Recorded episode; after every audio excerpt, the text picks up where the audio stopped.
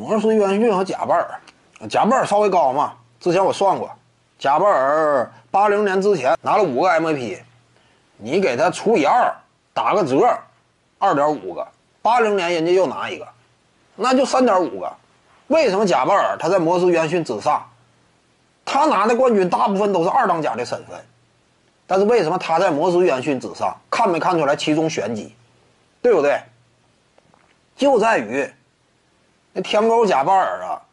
在进行了一定的权重加成之后，他常规赛 MVP 换算过来三点五个，那比摩斯约翰逊多了零点五个。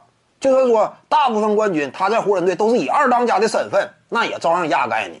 那这个就足以印证常规赛 MVP 的特殊性，对不对？这个例子也非常直观。天狗贾巴尔啊，为什么能够高居历史第三？常规赛 MVP 说话，我这点能够压住你，其他方面。我稍微差一点，但只要说我两手都硬，又有常规赛 MVP，我又拿过冠军，我就能够压住你。类似的道理吗？拉里伯德为什么能够压住蒂姆邓肯呢？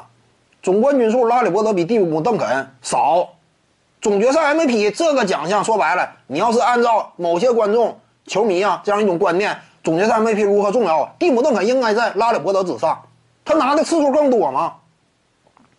但是呢？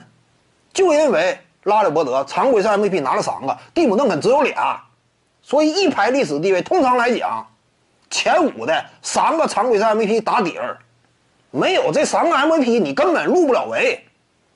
那这个重要性谁高谁低一目了然嘛，对不对？